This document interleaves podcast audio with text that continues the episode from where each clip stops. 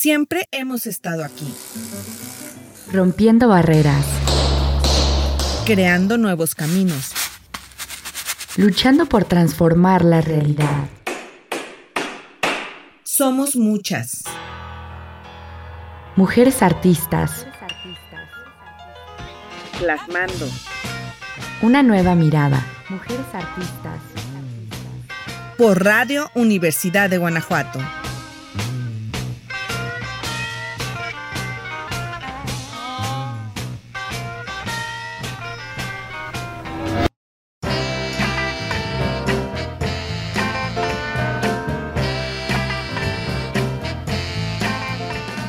Tenemos la fortuna de compartir este espacio dedicado a las mujeres artistas del estado de Guanajuato.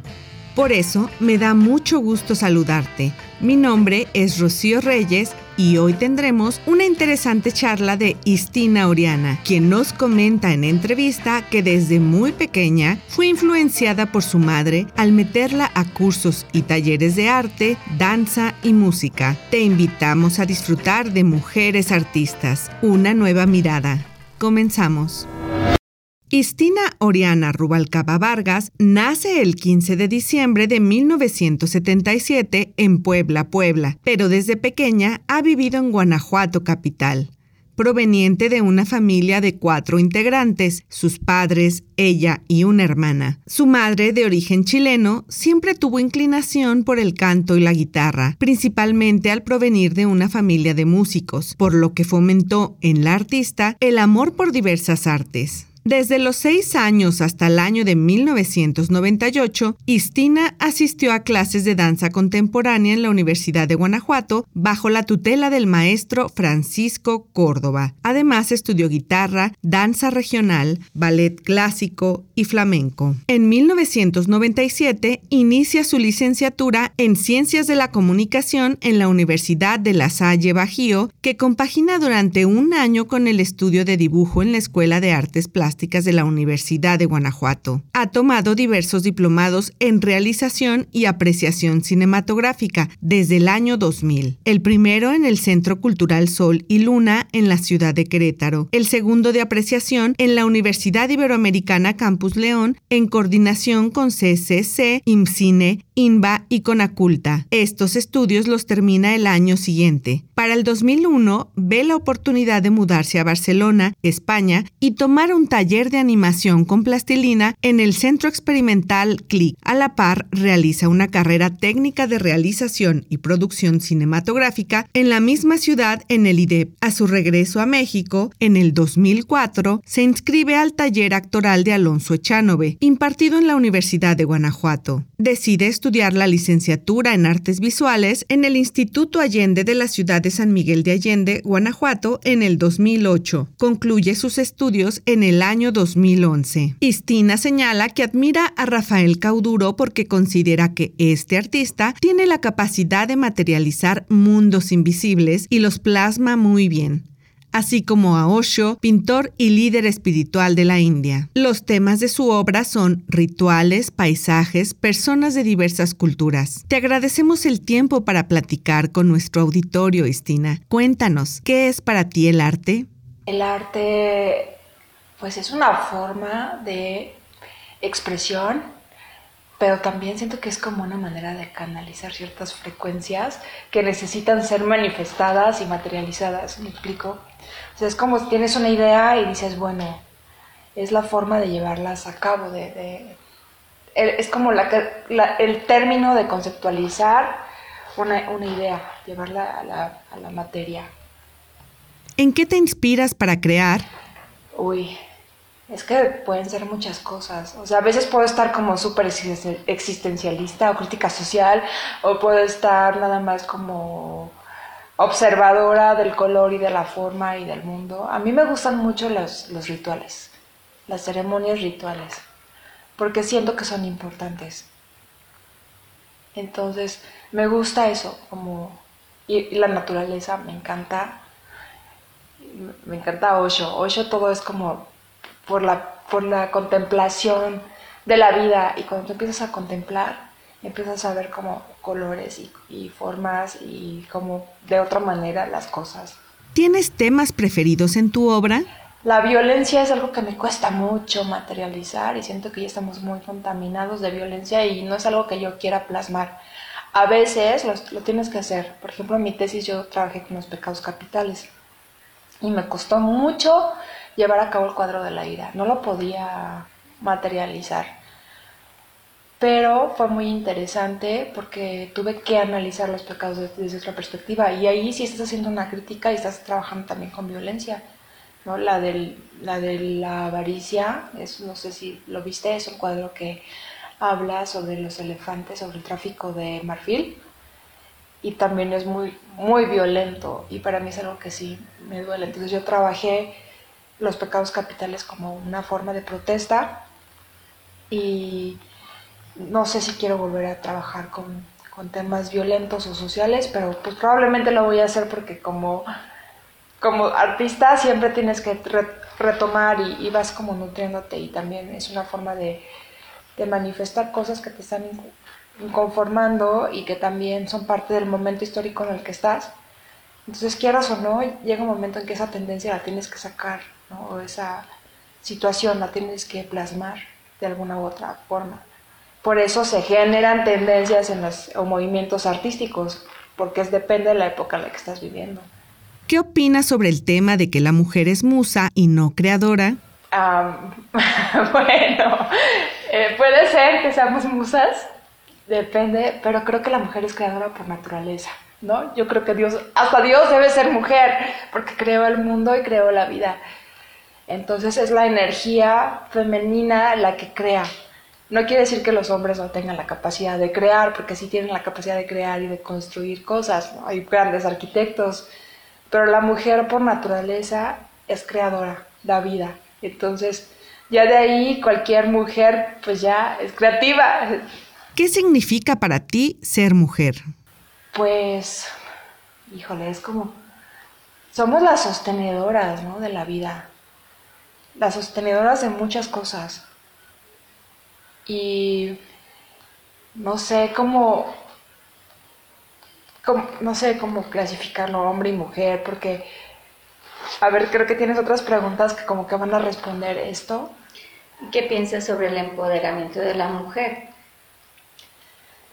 Yo creo que las mujeres ya nacemos poderosas, o sea, no necesitamos empoderarnos. Si nos han, em, nos han quitado valía es porque nosotras mismas como mujeres nos hemos puesto el pie. ¿no? Como que viene desde la educación, pero yo creo que la mujer ya viene empoderada, o sea, ¿quién más poderosa que pueda, que pueda generar ese, ese Big Bang, ¿no? De, todo. Entonces, yo no siento como la necesidad de empoderarme por ser mujer. ¿Cómo consideras se refleja el empoderamiento de la mujer en tu trabajo?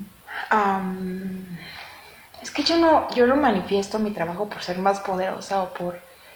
Yo lo hago porque también siento que el arte es una forma de, de, sacar cosas que tú puedas traer, ¿no? Es como una repara... O sea, a lo mejor no nada más mi, mi empoderamiento personal, porque trabajar un proyecto creativo también es entrar como en una meditación muy profunda. Y es una forma de ir sanando tu árbol genealógico y de ir sanando muchísimas cosas. Entonces, a lo mejor por ese lado sí puedes irte empoderando si lo ves de esa manera, pero yo como que nunca había reflexionado que mi trabajo podría ser una forma de fortalecerme.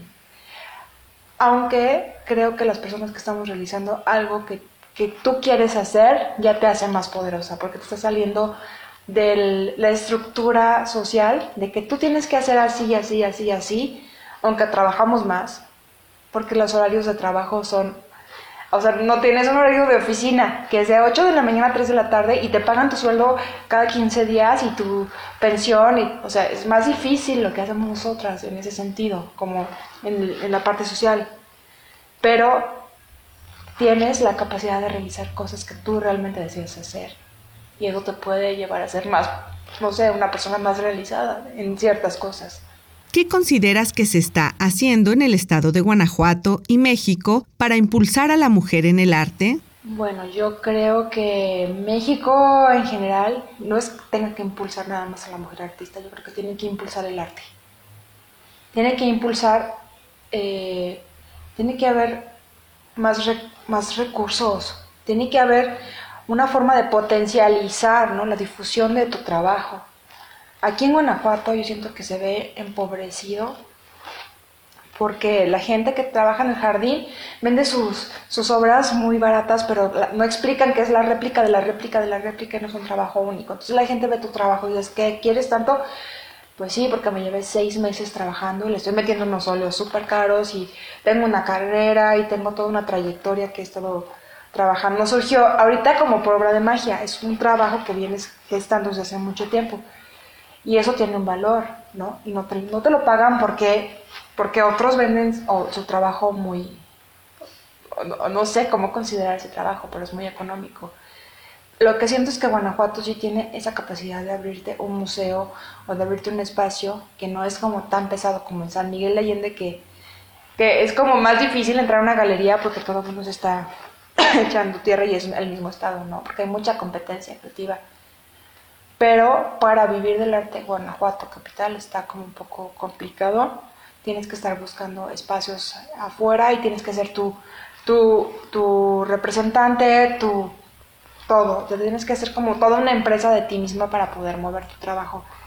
Entonces, tal vez generar otro sistema, no nada más como mujeres, sino como impulsores del trabajo creativo y artístico, no nada más el de las artesanías de aquí de Dolores que son, no, sino generar un, porque se está haciendo un movimiento muy grande. De aquí están saliendo personas que están haciendo cosas muy grandes, ¿no? Desde Amate Escalante que está haciendo cine, desde, no sé, el grupo de los juglares, que tal, pero, pero creo que eso de que un artista tiene que vivir pobre porque es, o sea, no, porque es lo que está como nutriendo a una sociedad.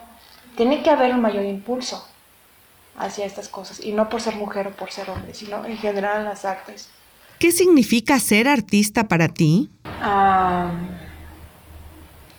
pues ser libre en, ciertas, en ciertos puntos, en otros no tanto, pero pero libre, no libertina, porque se confunde eso, que es lo que te estaba comentando, ¿no? Que ellos piensan que eres artista y entonces ya eres, eres otra cosa, pero, pero no, más bien eres libre en el sentido de que tienes la capacidad de hablar o de manejar otro lenguaje o de manejar otras cosas que, que a lo mejor es que yo no creo que la gente no lo pueda hacer, sino que más bien no observa y por eso no puede ser artista o no quiere, pero qué bueno, porque si no todos seríamos contadores o abogados o pintores o, y no, funcionaría la situación.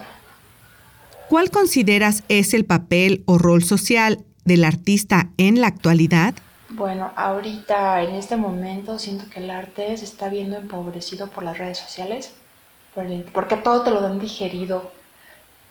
Entonces no hay como una capacidad de ver más allá, o sea, como de que Siento que antes el arte era más poderoso porque no tenían esta influencia de, imágenes. ahora tú quieres hacer algo porque ya te estás basando en porque tienes esta la, televisión, los carteles, este el Facebook, el Twitter, el, lo que sea, ya te está influenciando. Entonces, no hay, no hay una forma de generar cosas como menos influencia, no sé cómo explicarlo, pero leía una crítica al respecto que hablaba precisamente de esto, que no, que no se está, se le está dando más sentido a la forma más que al contenido en este momento, al trabajo artístico. Y también creo que es importante el contenido, el discurso. ¿Cómo vinculas tu arte con la vida social? Bueno, pues a mí me gustan los rituales, las ceremonias. Entonces, no tanto como que las bodas, sino, por ejemplo, tengo un cuadro de una geisha en la ceremonia de té. Tengo otro que es de un yaqui en la ceremonia del oso. Tengo otro que es de un huichol que está haciendo una sanación. Y creo que es parte también como de mostrar lo que, lo que o enaltecer nuestra cultura, ¿no? lo que, lo que México puede presentar al mundo. Pero como desde nuestros indígenas, que son como los más conectados hacia, hacia la tierra y hacia la cultura. No la, no la raza mestiza que, que no sabe como que para dónde va, porque hay como hasta una vergüenza de ser, de tener origen indígena. Yo creo que tenemos que rescatar, rescatar esta cerebro y lo que te puede, te puede mover. ¿Qué puede hacer el artista hoy en día en beneficio de la sociedad? Pues creo que la mayoría de los artistas estamos más ligados como en la búsqueda del orgánico, ¿no? Y el veganismo y todas estas corrientes que tienen que ver como más con la protección del medio ambiente. Porque es algo que urge, ¿no? Cambiar el sistema en el que estamos viviendo porque va a colapsar el planeta. Ya, ya está colapsando, ya estamos viviendo unos cambios climáticos impresionantes. Y nosotros tenemos la capacidad de mover a la masa por, los símbolos, porque entran a un nivel inconsciente. yo creo que el arte tiene un poder curativo, tiene un poder transformador y tenemos que utilizarlo de esa manera. No nada más, este, no sé, no, nada más como, como en, el, en el horrorizar, ¿no? Utilizar símbolos, colores, este, elementos que pueden transformar conciencias. Para mí eso es la importancia que tiene el arte y para mí es mi herramienta de que no tengo que dar un... Aunque me encanta platicar, soy muy, platico mucho, eh, porque también soy comunicóloga, pero creo que es una forma de decir, sabes que ahí está mi imagen y ahí está mi discurso. Y no nada más irme como hacia algo abstracto, sino que para mí el, el generar una pieza es generar un discurso a través de una sola imagen. Agradecemos a Estina Oriana por la entrevista y sobre todo queremos agradecerte por acompañarnos en este espacio dedicado a visibilizar la vida y obra de las artistas del estado de Guanajuato. Soy Rocío Reyes y te invito a estar pendiente de nuestro siguiente programa. Hasta entonces. Radio Universidad de Guanajuato presentó Mujeres Artistas, una nueva mirada un homenaje a la trayectoria de las mujeres artistas de Guanajuato.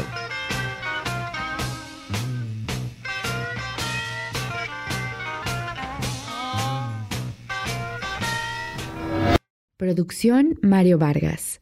Conducción Rocío Reyes y Luisa González. Mujeres Artistas, una nueva mirada es una producción basada en la investigación de Sandra Verónica Villanueva Arias para la maestría en artes de la Universidad de Guanajuato, titulada Mujeres Artistas Plásticas y Visuales Guanajuatenses del siglo XX. Su trabajo artístico como reflejo de empoderamiento.